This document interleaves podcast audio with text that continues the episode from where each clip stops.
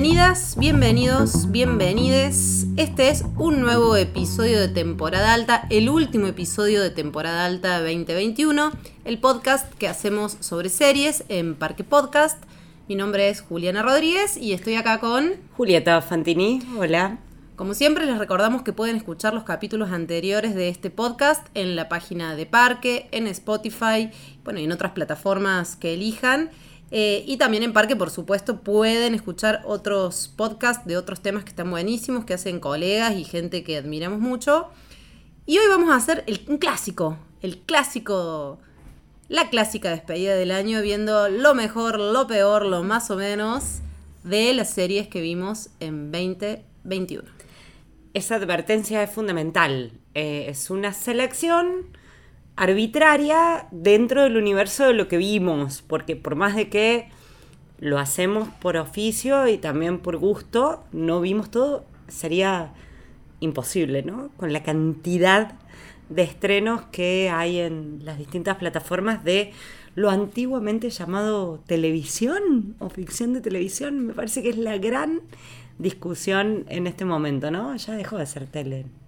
Sí, ya es otra cosa. Ya es otra cosa, sobre todo con la multiplicidad de plataformas de streaming que tenemos. Y un poco lo que decís, esta advertencia no es lo mejor que se vio en el año, sino aquellos que más nos entusiasmó de lo que vimos. Este recorte del recorte del recorte vale también porque hay una gran omisión, lo vamos a decir ahora, que es El Juego del Calamar, la gran serie de Netflix de este año que vio todo el mundo, que ni vos ni yo avanzamos en su visionado. Empezamos, yo empecé, creo que vos también, y no avanzamos. 15 minutos fueron suficientes para darme cuenta que tras eh, casi dos años de pandemia no estaba para ver algo así, sin embargo, no sé, no debe esto ser escuchado como eh, un alegato en contra del juego de calamar, del calamar, sino una predisposición anímica y hasta espiritual para abordar semejante cosa en un momento tan complejo de la humanidad. Habiendo dicho esto, entonces, si querés, Juli, hacemos una pausa, tomamos aire y arrancamos con lo que más nos gustó de 2021. Tengo una advertencia más. Eh, que tiene que ver dos, coda dos. Claro, claro. Eh, es imposible. Eh, para mí fue muy difícil no chequear qué serie había sido este año, del año pasado, de 2019 hay algo vinculado al continuum del espacio-tiempo que se me confunde permanentemente y tuve justamente que hacer un ejercicio eh, de chequeo, de doble chequeo de las series porque algunas creía que las había visto hace un montón y sin embargo no, son de este año y tengo que empezar por una que creo que está en tu lista, no lo sé. Porque no nos hemos revelado. No, esto, es, esto es como una especie de sorpresa, no nos hemos revelado que hemos puesto, así que seguramente coincidimos y, no coincidimos en algunas. Pero sí preparamos antes una especie de categorías. Y la idea era arrancar con nuevas temporadas de nuevas series que nos gustaron. Después vamos a abordar eh, nuevas temporadas de series que ya habían empezado previamente. Vamos a hacer un pequeño apunte de documentales, cosa que no hacemos nunca. Porque no vemos documentales, pero gracias a los Beatles aquí está la categoría. Y después eh, hay una categoría más y una pequeñita al final, que es una categoría que vos le pusiste el nombre casi pero, que me encantó, que es, y nos gustaron, pero mm, ahí están mm. peleando entre, entre el abismo. Y yo finalmente, pero porque me parece que es un clásico también, las, las pequeñas excepciones. Pero como hemos decidido hace ya un par de años en este podcast, no vamos a encarnizarnos con aquello que no está bueno, apenas lo nombraremos. Exacto.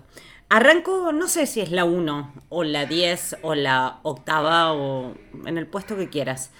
Pero eh, fue una grata y a la vez incómoda visualización eh, de White Lotus, el Loto Blanco, la serie de HBO, que eh, tuvo en algún punto esto de las condiciones de producción afectando la narración, ¿no? Eh, hubo muchas series eh, y películas también que vimos durante el año que está terminando que se adaptaron a los protocolos, por lo tanto, se filmaron en lugares aislados, con eh, determinadas características de ventilación y aire libre y todo lo que ya sabemos respecto al hoy respecto al contagio del coronavirus. Y en este caso, esta serie que se mete con el mundo de la gente que puede ir a Hawái de vacaciones durante un tiempito y el contraste marcadísimo con eh, aquellos que son los empleados de este resort de lujo. Me parece un hallazgo desde un punto de vista eh, no cínico, sino desde el relato anti-Ted Lasso. Y adelanto que también Ted Lasso está en mi lista. Porque es una serie que se mete con todas las decepciones. O sea, es una serie eh, muy de retrato de personajes, con un elenco coral, con muchos protagónicos, con un crimen de por medio, que pretende ser una crítica social al mejor estilo Hollywood, pero al mismo tiempo es una gran historia, muy bien actuada y que aprovechó de manera inteligente las limitaciones de, limitaciones muy entre comillas, de la pandemia, a diferencia de la de Nicole Kidman, ¿no? que creo que esa está en La de Nicole Kidman es Nine Perfect Strangers, que fue muy loco. Bueno, vamos, vamos a ir salteándonos categorías porque va a pasar inevitablemente. A mí de White Lotus eh, la tengo en el casi pero. Me gustó mucho, pero a medida que fue pasando el año encontré otras cosas que me gustaron más. Y fue muy loco porque estrenaron muy cerquita en el tiempo. Y eran dos historias muy similares. De White Lotus, como vos contabas, en un resort en Hawái. Eso, eso estrena en HBO. Y Amazon, muy cerquita en el tiempo, estrena esta otra historia que es una especie de retiro hippie en el cual la anfitriona es Nicole Kidman. De sanación. Exacto, de sanación. También hay un, hay, hay un misterio a resolver, también es un elenco coral, pero están en las antípodas de la buena televisión o ficción o lo que quieras y la peor lograda. Creo que Nine Perfect Strangers para mí es la peor lograda de este año sobre todo por los actores que tenía, por el autobombo con el que llegó, etc. Pero sí, eh, son similares y estrenaron cerquita y están en los extremos. Sigo yo por una de las nuevas eh, de 2021 que más me gustó, que es, me parece cantada, que es Mare of el policial Kate Winslet, Julian Nicholson y Jane Smart. Un trío de mujeres cansadas, creo hmm. que es una buena definición. Se estrenó en HBO lo dijimos en su momento, eh, hacía falta otro policial con chicas muertas, no, no hacía falta otro policial con chicas muertas, pero este particularmente cambia cierto registro del policial por el perfil del personaje principal, que es el de Kate Winslet, esta investigadora que tiene una infinidad de problemas domésticos, personales, que realmente está agotada me hizo acordar mucho al personaje de The Killing, ¿no? Esta mujer sobrepasada, cansada, pero bueno, que sigue adelante casi por inercia. Y bueno, también por este formato que HBO lo cultiva muy bien, que es una miniserie en realidad, ¿no? Seis capítulos, una buena resolución, un clásico relato policial, es bastante clásica, pero bueno, eh, creo que verla Kate Winslet haciendo ese papel fue superlativo. Coincido, por supuesto, está en, mi lista, la había puesto en el puesto número 3, pero puede ir en el 8, en el 3, en el 1. Mare es, es ella, o sea, la, el propio título de la serie tiene una cosa así de épica, clásica, es su nombre. Eh, es como Juliana de Córdoba, ¿no? Juliana de Córdoba. Un policial. o una canción de, de Ulises Bueno. Eh, tiene eso. En lo de mujer cansada estaría muy bien igual. es un rol que me vendría bárbaro. Por supuesto, podríamos protagonizarla con un. O Julieta de Bertarán. Tenemos las ojeras, eh, tenemos el pelo, el pelo atado así nomás. Y la actitud. Sí, sí. Y no, no con las tragedias que, que atraviesan la vida de, de Mare. Lo de Winslet es superlativo. O sea, sabíamos que ella podía hacerlo todo y sin embargo, es, como que llegó a otro nivel, ¿no? Con, esta, esta mujer que, que encarna eh, un montón de, frustraciones generacionales también.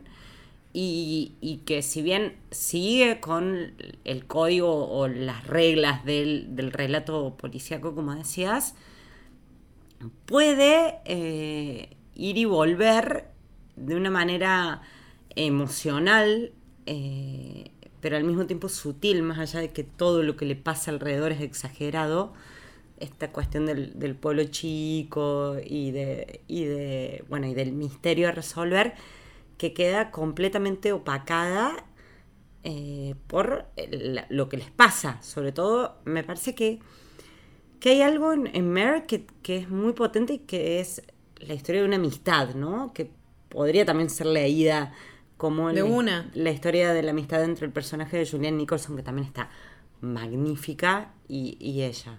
Eh, como justamente la, la, cuestión de las familias construidas o las familias elegidas, etcétera, algo también transitado, eh, tiene una vueltita que la hace nada, encantadora a pesar de, del relato trágico.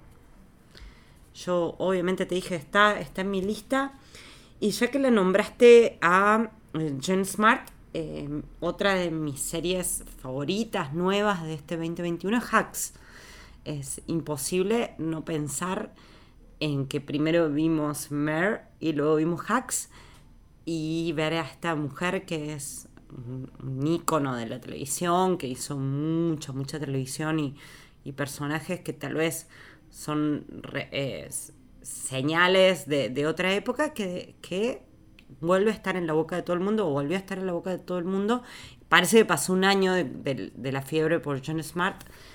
Sin embargo, al tiempito de que terminamos de ver eh, Mare, vemos Hacks interpretando a una especie de diva eh, de, de, la comedia. Del... A Jean Smart, ¿no? A Kate Winslet. Por sí, sí, Jean Smart, sí.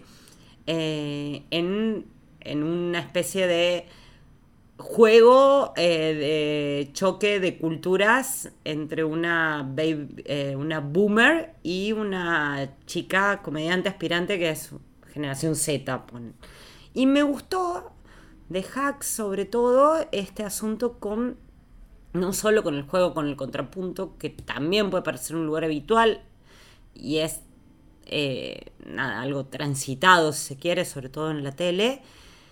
El tema de el humor dentro del humor.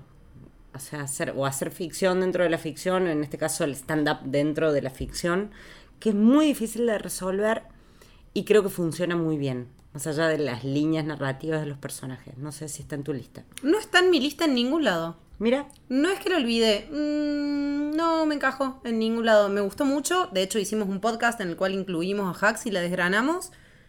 Pero no es que me lo olvide tampoco, no. Quedó ahí. Quedó ahí, flotando. Me gustó también, me gustó mucho, pero quedó flotando en el limbo. Eh, Hasta ahora, perdón, ¿no? Venimos con. No, menos White Lotus. No, también hay dos personajes femeninos. Bueno, es que voy a seguir por ahí. Eh, muy fuertes. La serie con la que voy a seguir es una serie en la que creo que coincidimos y a la cual le dedicamos un podcast entero, que es Las cosas por limpiar en Netflix. Sí, la gran sorpresa, sorpresa de Netflix. No vimos el juego del calamar, pero vimos las cosas por limpiar. Eh, nada, hablamos exhaustivamente de esa serie en un capítulo anterior, no me quiero explayar. Eh, pero bueno, tenemos ahí a Margaret Qualley, a Molly Smith Metzler, la creadora, serie que por lo que, con, lo que analizamos ya en el, en el capítulo previo, da en la tecla a la hora de contar una historia súper personal que atraviesa temáticas sociales que están muy a flor de piel en, en, nuestra época. Eh, la pobreza, la violencia de género, las oportunidades laborales, la meritocracia, etc. Pero lo hace sin tratar los temas como grandes conflictos sociales, sino contando una historia muy poderosa y con Margaret Qualley, que es increíble me echo acá otra serie que creo que la tenés en otro lado, pero para, para cerrar un, un, combito, vos decías, hasta ahora venimos con mujeres. Yo también entre las nuevas temporadas tengo The Chair, ah, con bien. Sandra Oh, una comedia también de Netflix. Eh, bueno, que cuenta también la historia de una mujer que es nombrada directora dentro de una universidad del Departamento de Literatura y cuenta en tono de comedia o de dramedia la historia de esta mujer agotada por la vida personal que tiene, que trata de llevar adelante esta especie de rol que le cuelgan de ser la primera mujer en estar en este sí, lugar sí, y todo lo que implica. Que a mí lo que me gusta de esa serie, tengo un montón de objeciones, pero lo que me gusta es que también pone en crisis la idea de una mujer sola en un rol puede. Si el sistema no se quiebra desde ciertos lugares un poco más profundos, ser la primera mujer en mm, es muy difícil de llevar adelante. Pero la meto acá, a colación, no voy a explayarme más, porque The Chair, Las Cosas por Limpiar y Mare of Easttown, tres de las series que más me gustaron este año, no solo son tres mujeres, sino que son tres mujeres cansadas. Claro. Muy cansadas. Muy cansadas tratando de hacer malabares entre la vida personal, el trabajo y salir adelante. No sé si eso habla de mí en pandemia como espectadora o si eso habla de un retrato en la ficción que venía faltando. Tal vez eh, La sería heroína válido- cansada, la heroína Claro. cansada. El cansancio de, de la heroína eh, podría ser el título de tu tesis de postdoctoral. Eh, sí, es, es la forma también en la que nos flagelamos, ¿no? Nos flagelamos viendo el juego del calamar, gente jugando por su vida, pero sí mirando el espejo, ¿no? O tal vez lo que proyectás, es así. Y con eso, así también se construye el gusto, ¿no? Más allá del- de las afinidades estéticas, es a través de lo que te pasa. Estoy totalmente confiada en eso y cada vez le hago más caso a lo que me pasa, eh, no necesariamente eh, en lo concreto, ¿no? en lo cotidiano, eh, sino también en lo aspiracional o en lo imaginario. No, no tiene nada de malo y está bueno que lo menciones. Yo creo que, que lo que está bueno en, en estos meses transcurridos desde que, que grabamos aquel capítulo fue la consagración absoluta, o sea, o la certeza absoluta de que Margaret Qualley es una estrella de cine. Es, es eso, ¿viste? O sea, de acá en más puede hacer lo que tenga ganas. Un poco Ojalá. me parece que es un poco lo que pasó con, con Anna Taylor Joy en Gambito de Dama, ¿no? Sí. La descubrimos en una serie muy popular, pero venía de antes. La veníamos viendo de antes, pero Desde no la habíamos chica. notado, claro. Es, hay una diferencia entre la carrera de las dos, ¿no? Porque Anya Taylor Joy viene trabajando. Anya, perdón. Anya, eh, viene trabajando desde, desde muy chiquita. Ha hecho papeles maravillosos. Esta película de terror que la vi. ¿Te acordás cómo, cómo es el No veo películas de terror, no sé. Bueno, eh, está, está muy bien. Pero Quali venía, qué sé yo, sí, la, la hippie del clan Manson, viste, que es como la referencia obligada, que es hace menor, hace un cameo, ¿no? Y dependiendo de, del rol del personaje de Pete. Pero acá, bueno, es esto, digo, confirma algo que intuíamos o que sentíamos en el momento que vimos Made, que es, es eso, es una estrella de cine en todas, en todas sus dimensiones posibles, hoy en 2021, con algo de tufillo de las viejas estrellas de cine, porque ahora, viste que va a interpretar a eh, Fred Astaire y la compañera de baile era Ginger Rogers. Ginger Rogers. Eh, bueno, va, también baila, qué sé yo, está todo bien con ella. Además, es, es amorosa. Ay, me cae re bien, diría Me mi cae muy bien. Mi eh, listita de casi pero, en mi lista de casi pero está de Cher. ¿Por qué? Y te doy un solo argumento, más allá de que Sandra Oh me parece genial y que hablamos de la serie. Y, y ahora incluso un argumento que se vio fortalecido con, con el paso del tiempo tiene que ver con que me parece horrible, pésimo el abordaje de el profesor cancelado y como la vida de esta mujer cansada eh, que ella retrata de manera espectacular porque es una gran actriz gira en torno a, a su amor platónico o a, o a este tipo Sí, de- sí, sí, sí, sí, sí. Te doy, te doy la derecha es ahí. insoportable, No sé si tanto, pero sí, es, me- es molesto. Es, es una cosa que, que- Es- que quita, no, no digo que, que ella se tiene que empoderar y que merece un final feliz, eh, pudiendo o logrando o llegando a todos los objetivos y dejando un mensaje escrito a la Luisa Delfino en el, en el espejo de. ¿Por qué estamos yendo a baño. Luisa Delfino? No, Soy no, mujer pero y me digo, gusta. ah, bueno, No sé, ¿eso escribía Luisa No, Delfino? Luisa Delfino no, la otra, Nacha Guevara. Me gusta ser mujer. No, digo, podría haber tenido, tenido un, un mensaje, eh, nada, podría haber fracasado igual, pero, pero la resolución de la historia y, y también el- ciertos momentos importantes de la serie que estén tan atados al destino del profesor, por más que sea uno de los duplas que me encanta, me, me parece un punto muy flojo. Eh, podría haber fracasado sola, no hacía falta el romance. Está muy bien. En tu lista de nuevos estrenos, o sea, Em, nuevos estrenos, qué redundancia, de nuevas temporadas. Sí, ya hablé de White Lotus, de Hacks, hablamos de Mare, eh, una comedia romántica que se llama Starstruck. De la que hablamos en un sí, podcast. claro. Eh, ella se llama Rose Matafeo, hablamos de ella, eh, neozelandesa. Me pareció, ahora, de nuevo, eh, también HBO, una cosa pequeñita, pero encantadora. Se la vi con mucho placer. Eh, me conectó, siguiendo con esto, con, el, con la clave emocional que mencionábamos antes, me conectó con lo mejor de las comedias románticas. Eso no es poco en, un- en una época en la que es un género que necesita un refresh urgente. Y nadie muere, nadie, eh, o sí, pero no es importante, experimenta así grandes tragedias. eh, no, no, es, no es poco, como decís, para, para pasarla bien.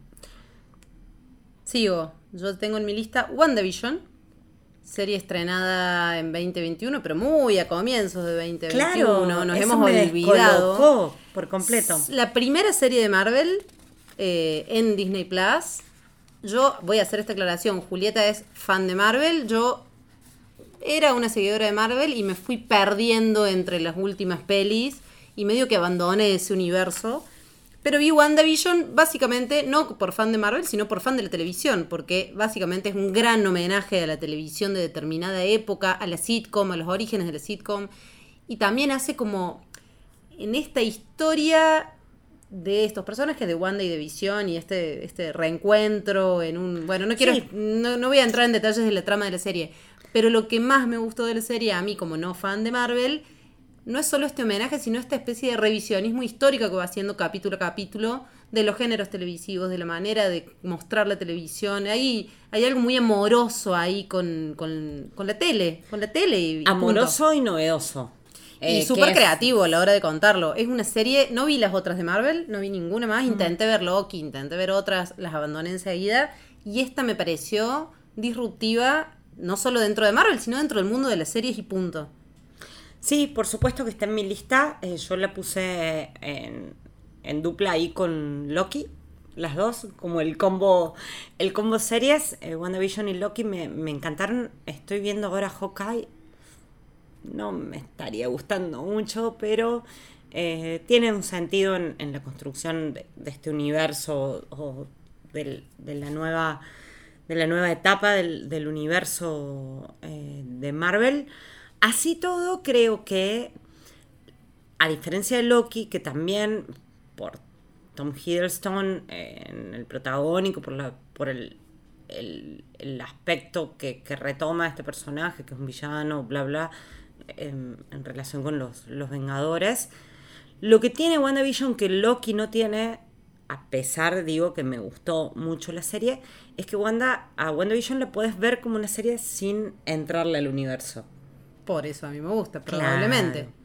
Eh, e Te perdés, me imagino que te perdés algunos guiños y, y conexiones. Sí, así todo eh, es tan complejo y vasto que, que no, no hay forma de recordarlo todo. Hay que volver a ver muchas cosas y lo que vos creas es una hacer una visualización atenta y casi, no sé, académica.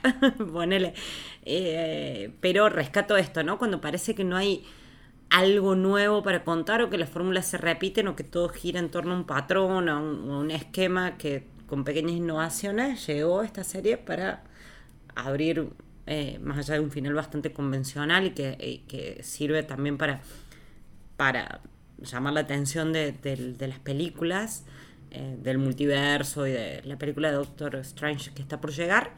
Eh, la, la cuestión de estos dos freaks y, y ella también, o sea que es una gran, gran, gran actriz que había tenido un, un desarrollo muy mínimo en, en las películas de los Vengadores. Y es que, no, bueno, y aparte ella es la hermana, la hermana de las famosas mellizas Olsen, era como la tercera hermana. ¿Qué sigue en tu lista? Eh, Maradona, sueño bendito. Eh, Increíblemente coincidimos los dos, porque yo también la tengo en mi lista, en contra de la mitad de la Argentina, de que Maradona, Sueño Bendito, es una serie que está muy bien. debe ser porque no nos gusta el fútbol. O nuestra única referencia Yo con el creo- fútbol ha sido Ted Lasso. No, yo creo, a mí al menos opera en mí algo que es, no estoy eh, viendo cuán real es con respecto a la historia original, no me molestan si no está eh, narrada al pie de la letra, digo, puedo abstraerme y ver una, una, biopic y una ficción que como toda biopic comete torpezas, eh, omite algunas cosas, exagera otras, pero no me molesta porque no soy una maradoniana de última hora. Eh, la vi como quien está viendo, no sé, cualquier otra biopic. Eh, a mí me gustó mucho también. Creo que lo que tiene Sueño Bendito es una gran desventaja que tiene que ver justamente con que Maradona murió hace un año nada más. Es muy difícil narrar el- la historia inmediata, o sea, lo, lo padeció o lo padecimos con el cine testimonial de los 80 respecto a la dictadura, algunas películas sobresalientes y un montón de basura en términos de ficción, ¿no?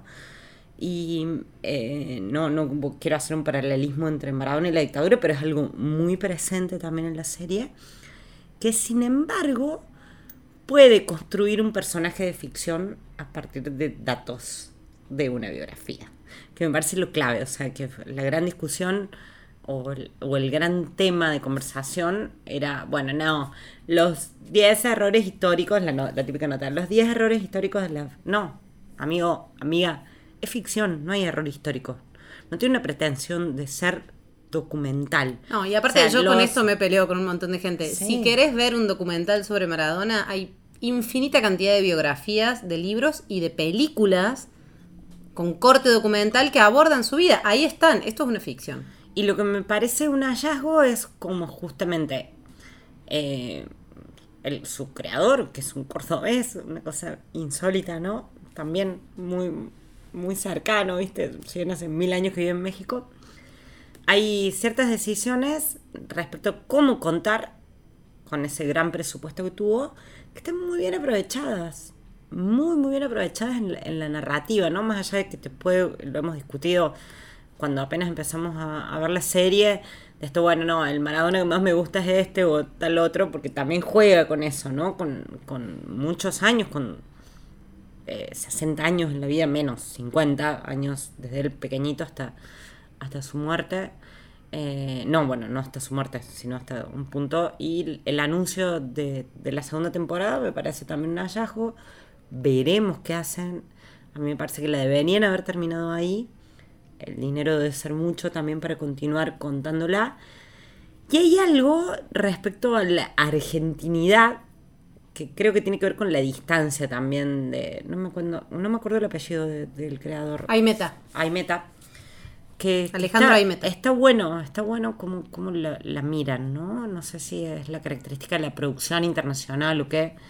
Eh, hay una, una distancia ahí respecto a los personajes que no se pone la serie en, a protegerlos demasiado o a, o a exagerarlos en puntos que habitualmente lo hacen, ¿no? Sí, para mí, bueno, hace un. En el, el año pasado, el anterior, te dije que a mí Monzón, la serie, me había gustado mucho. Y Monzón corría con una gran ventaja, que es la distancia temporal desde la muerte del personaje real en la que se inspira. Y Maradona, Sueño Bendito, me gustó mucho también. Eh, nada, hay, hay mucho para hablar de Maradona, no me quiero extender, pero bueno, paso a la otra. Eh, ¿Querés decir algo más? No, no, creo que, que hay que darle una oportunidad y que si hubiera estado en Netflix, eh, la- Eso- hablando. Es tal cual. Hubiera explotado en Netflix. El hecho de que haya sido tan vista en Canal 9 cuando lo pusieron al aire te da la pauta de que era, era la serie que todo el mundo estaba esperando. Pero bueno, Netflix es como Telefe en los 90, ¿viste? Nadie se despega. Sin dudas. ¿Te quedó algo en la lista? En la lista de nuevas temporadas me quedaron dos, nada más, que les voy a ninguna. nombrar muy cortitas, que son, son series pequeñas, pero me gustaron mucho. Una se llama The Good Lord Bird, que es El pájaro carpintero, sería la traducción. Es una serie de 2020 en realidad, pero estrenó en Argentina en Paramount Plus en 2021. Es una serie producida, escrita y protagonizada por Ethan Hawke y hace algo alucinante, que es contar un hablar, hacer como un perfil de un personaje histórico que fue como, es considerado el primer abolicionista de la esclavitud, que se llamó John Brown, que era un tipo súper católico pero abolicionista, que era una especie de demente, como si fuera un anarquista en Estados Unidos que trataba de abolir por sí mismo la esclavitud con un pequeño grupo de bandidos. Una Y, cosa a- así. y de ahí no la vi porque la verdad, eh, si bien lo amo a él, el tema en sí me Bueno. aleja. eh, de ahí nace el complejo del Salvador Blanco. Puede ser, porque tiene mucho de eso.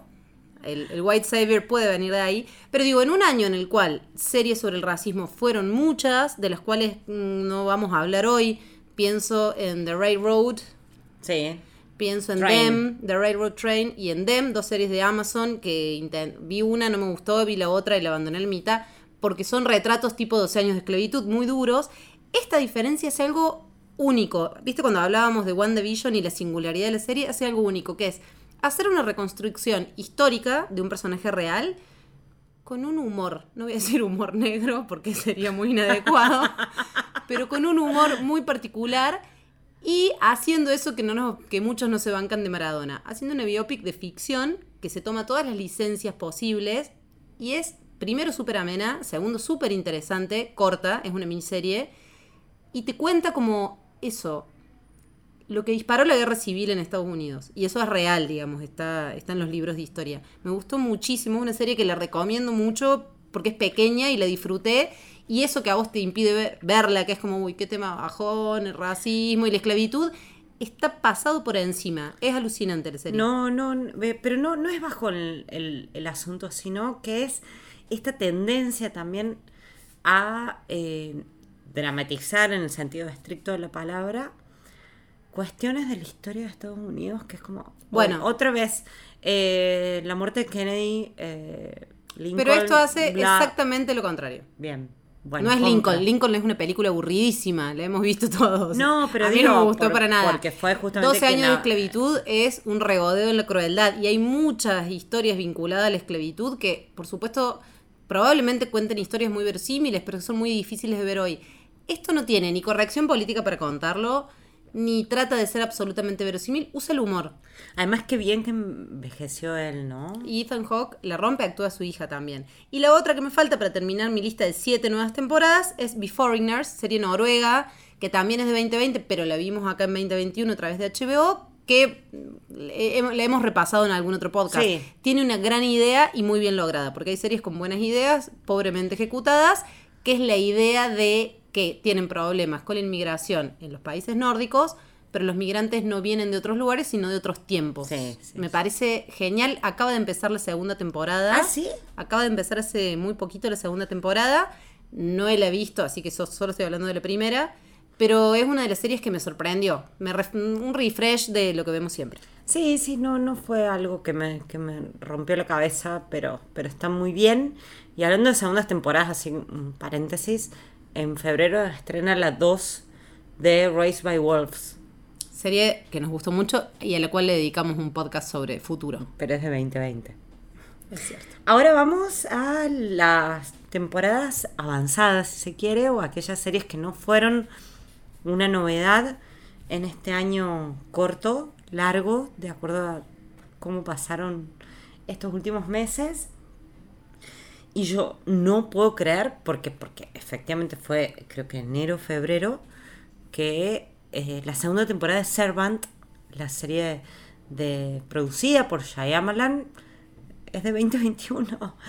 Que la disfruté de una manera, volviendo al, al asunto de, del humor negro o de un sentido del humor muy retorcido, creo que eh, hay algo respecto a lo que hace reír o, nos hace reír de manera individual o colectiva que conecta con, con lo familiar, ¿no? Con lo, con lo familiar en el sentido del, de- del núcleo de, de pertenencia.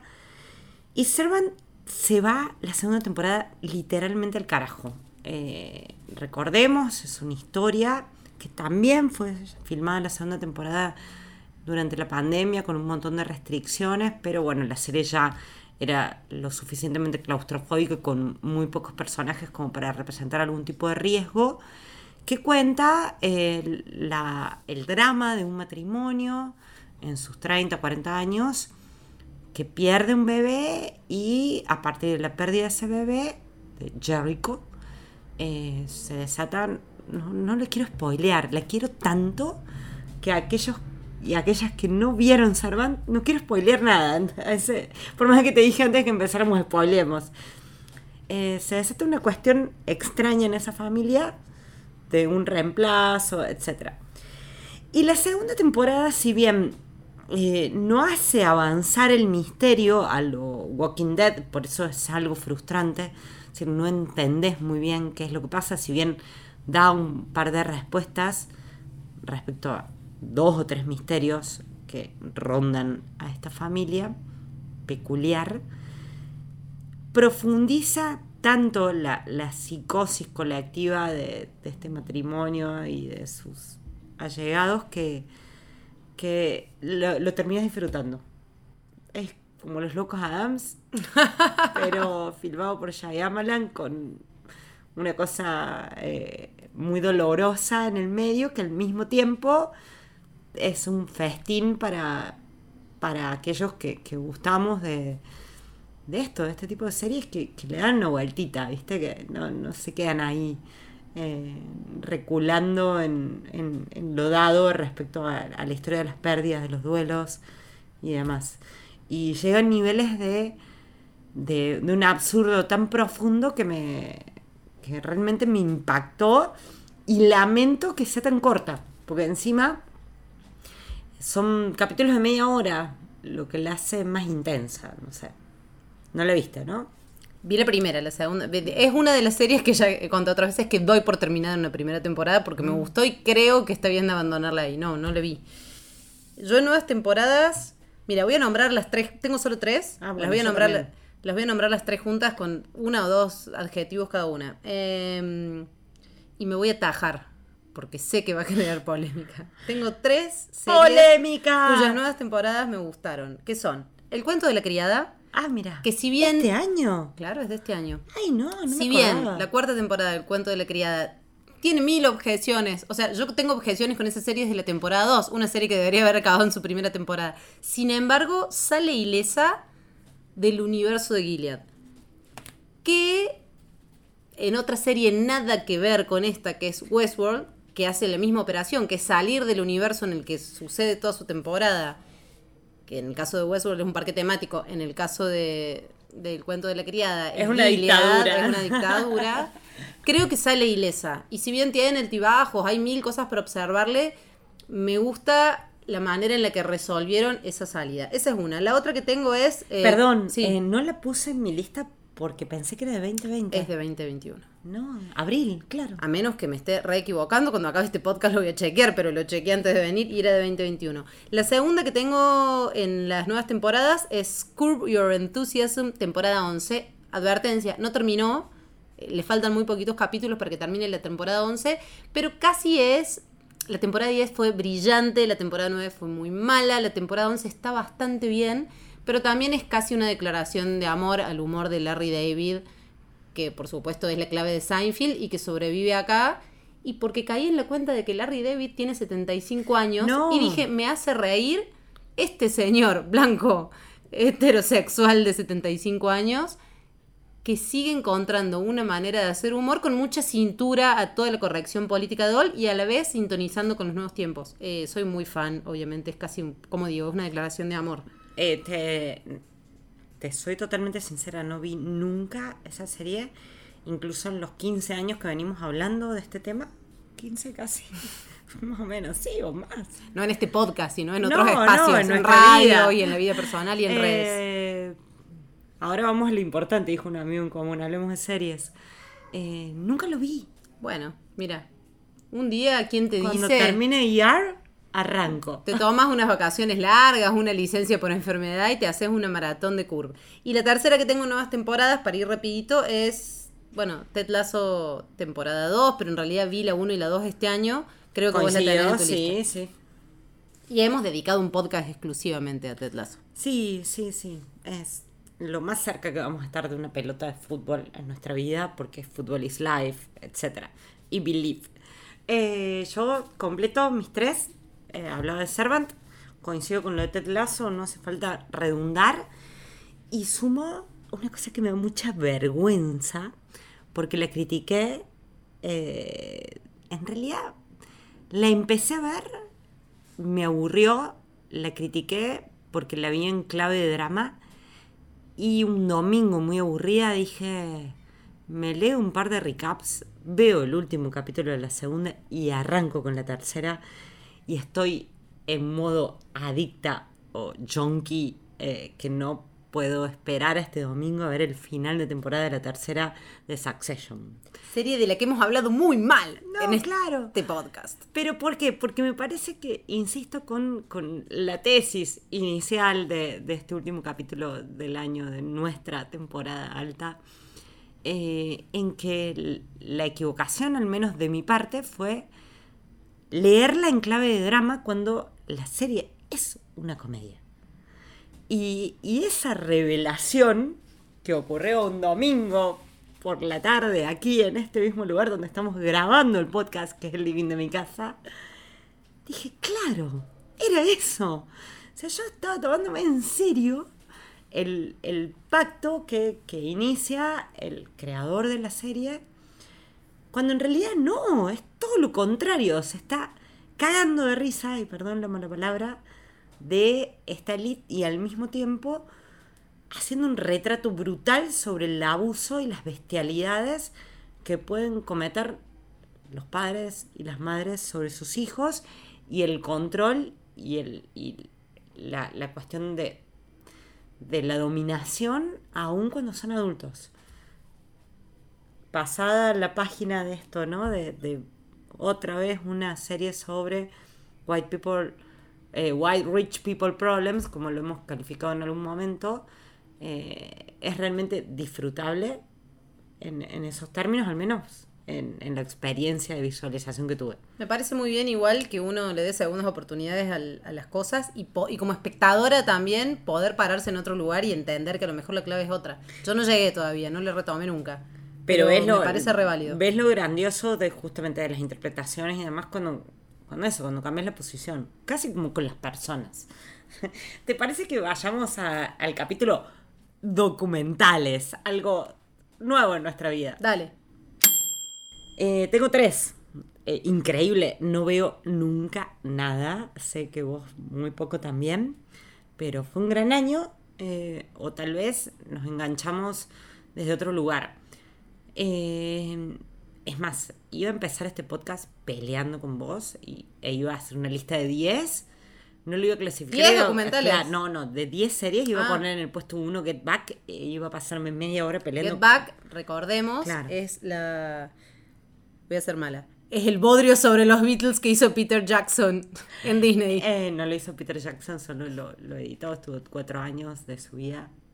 Eh, y, y eso, iba a pelearte con esto y Nos peleemos, dale, que es lo más divertido del podcast. en realidad por eso hice la subcategoría, que- o te propuse la subcategoría, porque me parece que lo que tiene Get Back es la categoría de acontecimiento.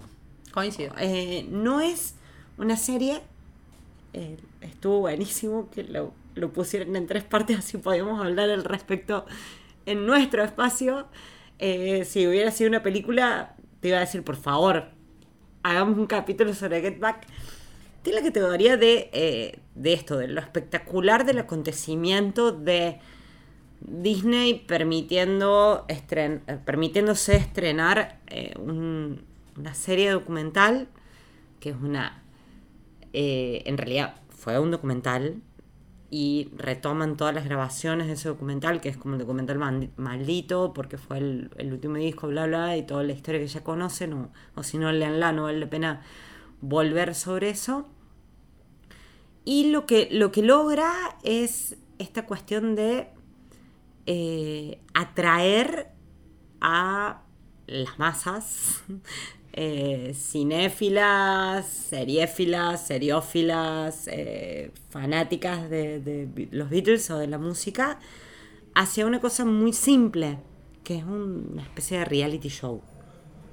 De ellos cuatro y compañía en un estudio de grabación eh, con un proceso de reconstrucción de la imagen de una banda que, a diferencia de los Stones u otras bandas de la época, no tiene muchos registros en vivo.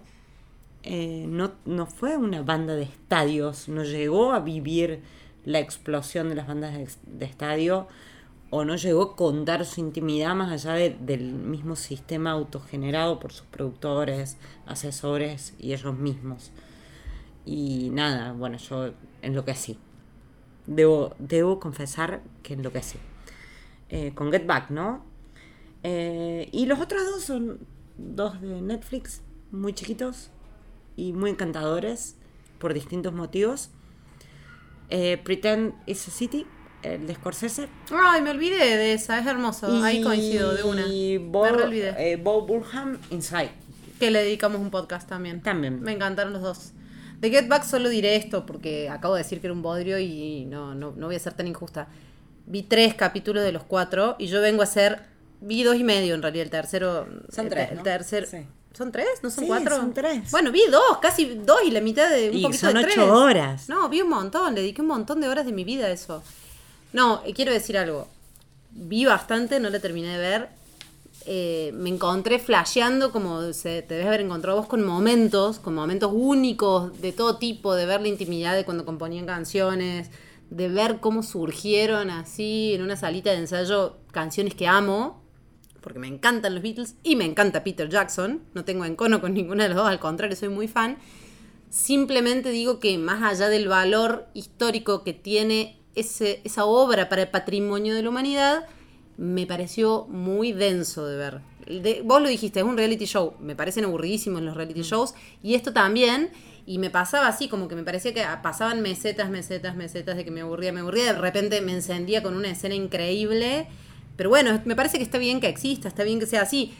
Todo lo que estoy diciendo no quita que me haya parecido aburrido y muy, muy, muy difícil de ver. Pero ¿no te pareció magnético el, solo hecho de verlo a Sí, Lennon? sí, después de dos horas se me pasó. eh, Sí, con lo- las mismas zapatillas durante Sí, todo el mes. y verlo bailar con mugrientas. Yoko, me encantaron cosas, pero al- al- después de horas se me pasó, a las tres horas que siguieron y eso que no lo terminé ya, ya estaba cansada. Y eso que no le intenté, por supuesto que no le intenté maratonear. Una No, locura no hay maratonear eso, intenté verlo en varios días. Pero bueno, yo sumo un docu. Perdón, te digo, Sí. te digo una última cosita de Get Back que, que entiendo el concepto de esta reunión podría haber sido un mail. Eh, lo entiendo. Es más, también, eh, si no leí mal, en el preestreno que se hizo, Sí, en el hicieron estreno una versión- una versión de una hora y media. Hicieron un corte de una hora y media. Yo debería haber visto eso. Hay una necesidad también industrial, si se quiere, entre comillas, más allá de las decisiones de Jackson, que fueron muchas, y que te las aclara así con un cartel enorme. Que, por cierto, eh, volví a ver el tercero anoche. Eh, Ok, viste de vuelta el tercero. Sí. Eh, eh, se parece mucho a los títulos de la Guerra de las Galaxias, falta que, que se vayan a un punto ciego. Eh, yo no sé qué hubiera hecho, o sea, además Jackson es fanático de los Beatles, no sé si hubiera puesto a alguien que no es fanático de los Beatles. Me falta uno que me olvidé y que debo agregarlo ahora porque es el Anti-Get Back, que es la película de Todd Haynes, el documental sobre la Velvet Underground Ah, no lo vi. es maravilloso. O sea, todo aquello naturalista, respetuoso y si se quiere lineal, muy entre comillas, de Get Back, eh, que además está producida por todos los que se están repartiendo la herencia de los Beatles, además de, los, de los dos que sobreviven, de Ringo y de Paul, eh, es la antítesis. O sea, es Todd Haynes recordemos Velvet Goldmine, etcétera, etcétera. El- la película sobre, eh, sobre Dylan. A mí no me gusta Dylan y de repente conecté con la música de Dylan gracias a Haynes. Y tiene algo maravilloso, que es reconstruir la historia de la, la vanguardia artística que significó el pop y Warhol con el experimento de la Velvet con como un movimiento contracultural. De la contracultura, esa es la clave de la lectura, o eh, estos neoyorquinos que veían también una manera de hacer música desde otro lugar, la otra costa, nada que ver con los hippies. Y algo valiosísimo que es que lo, lo describe a Lou Reed como un tarado y como un mal tipo, por más que se haya muerto, ¿entendés? O sea, la película es un relato, un retrato de una época, de una, de una escena artística, de un momento de la historia de la humanidad, se quiere, o que creemos que es de la humanidad, pero que fue de una ciudad. Y al mismo tiempo, el tipo no te lo, no te lo edulcora a un tipo ultra violento como era Lou Reed, y un mal tipo. Eh, Me rompe el corazón que me digas eso. Pero bueno, a los ídolos es mejor no conocerlos. No, yo solamente tenía, yo tenía una en mi lista, pero porque me había olvidado de Pretend Is a City. Con algunas pinzas también, que es Allen vs. Farrow, que estrenó también este año. Cierto. Que si bien, a ver, se presentó como el documental sobre el caso Woody Allen y el tema de las acusaciones de abuso de su hija, es la versión de Mia Farrow, claramente. Es una versión de la historia, pero era una versión que creo que hacía falta y que estuvo buenísima de ver. Cierto, y que también generó muchísimo impacto eh, verlo contado de esta manera. Ese era el único que quería sumar. Te sumo ahí para ver también, y no en la lista de favoritos, Catch and Kill, que es eh, Ronan contando cómo hizo la investigación para el New Yorker. Ronan Farrow, que fue el que hizo, el que publicó en el New York la investigación. Nos queda que, que nos quedarían como dos categorías Sí, cortitas, podemos ir a hacerlas rápido para que para no ponernos largo, que son las casi pero, series que nos gustaron pero nos quedaron ahí, podríamos contar por qué casi pero, y algunas excepciones como para cerrar. dale. eh, te digo, en las casi pero, ya te mencioné de Cher, y dos que no sé qué opinión tendrás. De una estoy casi segura que te gustó y la otra no, no, no lo charlamos. Casi, pero eh, escenas, de un, escenas de un matrimonio y Dobzik, eh, la serie que se mete con los la crisis generada por el consumo de opiáceos. ¿Opioides o opiáceos? Opiáceos. Se puede decir en español de las dos maneras. Bien. Eh, ahí, me quedaron las tres ahí. Bueno, Ya te dije las razones por las de The Cher, pero en escenas de un matrimonio creo que la química entre los dos, Oscar Isaac y Jessica Chastain, todo lo puede. ¿Viste? Cuando es. Nada, un- es tan fuerte verlos juntos que aplana el resto de, de las cosas, de la adaptación. Justo este año vi, no sé si, si llegaste a verla, eh, La isla de Bergman. No, bueno, todo lo que no hace esta adaptación de la obra de teatro, y de la película y la de Bergman eh, llevada al 2021, sí lo hace la isla de Bergman, que es una pareja de cineastas que se van justamente a escribir sus guiones a la isla de Bergman. Es muy buena, es muy raro esto que no, no sé qué fenómeno, una directora francesa. Lo resuelve muy bien, todo lo que no se resuelve bien en términos de, de eh, del verosímil de la relación entre en, en escenas de un matrimonio sí se resuelve en, en la isla de Bergman que es una belleza solo lo puse para poder hablar de una película en este podcast sobre series Bueno, no, coincido con las dos. Coincido Sí. con. Coincido, no cocino. Coincido con escenas de eso matrimonio. es porque tenés hambre Juliana hambre. Con Dopsic. Dopsic lo que me parece es que el tema está por encima de lo que cuenta. El tema es tan poderoso que está por encima de la manera en la que está contada. Básicamente se come. Se come la misma ficción, el- el- lo fuerte que es el, el tema real. Y sumo ahí en Casi Pero 2, que son El Reino de Netflix. Serie que en el momento en el que la vi, me gustó, me gustó, me gustó, la terminé de ver. Y no me refiero a que me dejó gustar por todas las discusiones extraficcionales que se dieron en torno al abordaje de eh, la religión evangélica en Argentina, sino eh, puramente hablando de la ficción. Me gustaron mucho algunas cosas, otras menos. Y son esas series, viste, que te pasa a veces que mientras la ves te encanta y a medida que pasan los meses va perdiendo fuerza, te empezás a acordar, la revisitas y decís, al final, tan buena no estaba. Me pasó un poco eso con El Reino. Y me pasó con otra serie muy chiquita también que se llama Your Honor, que es una serie con Brian Cranston, el actor de Breaking Bad, que cuenta una historia muy similar a Breaking Bad en términos de es la, transformación moral de un personaje a raíz de un, e- un evento muy traumático que involucra a su hijo. vi los primeros 10 La minutos y lo abandoné la serie sí. me pasó lo mismo que me pasó con El Reino. Me gustó mucho mientras la veía. Es una serie que a la mitad de la filmación los atravesó la pandemia y eso se nota. Eh, se nota en los problemas que tuvieron para terminarla y en algunos giros del guion. Se, ve, se vio en Paramount Plus. Nombré dos series de Paramount Plus, que es como una plataforma muy chiquita todavía acá. y muy cara Y aparte, a medida que fue pasando. Bueno, sí, también cara, pero digo, a medida que fue pasando. Fueron pasando los meses. Me pareció que había un giro moral que me jodía mucho. en Your Honor y que le quita un poco de puntos. Sobre el reino, mirá, me olvidé que estrenó este año. Igual no lo hubiera puesto en la lista ni siquiera en las casi, pero no.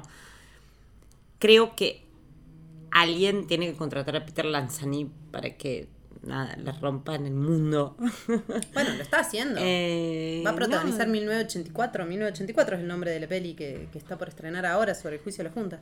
Claro, no, pero me refiero a. Y la rompe que- Maradona, no, lo, no hablamos de él cuando Eh, hablamos de claro, Maradona. Y la claro. rompe. Bueno, ahí no, ahí está. Ahí está, me parece importantísimo terminar con esto, con una oda a Peter Lanzani, que es el- no, es una obviedad, ¿no? Pero no es el mejor actor de su Es un generación. oasis dentro del mundo chiquititas. Eh, claro, pero más allá Bueno, de eso. chiquititas no, Rebelde Way. Rebelde bueno. Way, eh, me parece que, que hacía. Que todos los que han sido mencionados como los grandes actores argentinos nunca lo han sido realmente, sino que han repetido hasta el mismo Darín un personaje que va variando. En, y Lanzani genuinamente es un- nuestro Leonardo Robert- DiCaprio. Robert De Niro, iba a decir. No, nuestro Leonardo DiCaprio. Es Leonardo DiCaprio, es Leonardo DiCaprio de Argentina. O Sí, sea, puede ser. El A mí mundo merece verlo. Me parece en otros que, es- roles. que es talentosísimo. Sí. Es talentosísimo. Bueno, Juli, cerramos. ¿Querés que te diga las decepciones? Ni te voy a explicar por qué. Te voy a decir las decepciones. Dale, dale. Pelis, series que. pff. No. Tipo que nada. Tipo que nada, bueno, hablamos de Nine Perfect Strangers, ya explicamos por qué. Al borde, serie en Netflix de Julie Delpy. Amo a Julie Delpy. Esperaba todo de eso y me decepcionó un montón. The Nevers, serie de HBO que le esperé con muchísimo entusiasmo. Malísima. Y me aburrió al capítulo 3 y seguí viendo dos más igual. Y bueno, Dem, serie de la que también hablé, una serie de terror sobre el tema de la esclavitud. Tampoco soy fan del terror, no estoy muy calificada para matarla, pero eh, fue la serie más cruel innecesariamente que vi este año. Si pueden no verla, no lo hagan. A mí no me gustaron tantas cosas este año que preferí no hacer la lista de los no de las series. Así que ojalá que el que viene arranque distinto. Y bueno, eh, que sea con paz y mucha alegría el fin del 2021. Cerramos 2021, nos veremos pronto. Hasta la próxima, ya saben, este podcast lo hacemos Juliana Rodríguez, mi nombre, Julieta Fantini, nos encuentran en la plataforma Parque Podcast, también en Spotify, pueden seguirnos y van a recibir actualizaciones cuando regresemos. Y esto ha sido todo por hoy, amigues.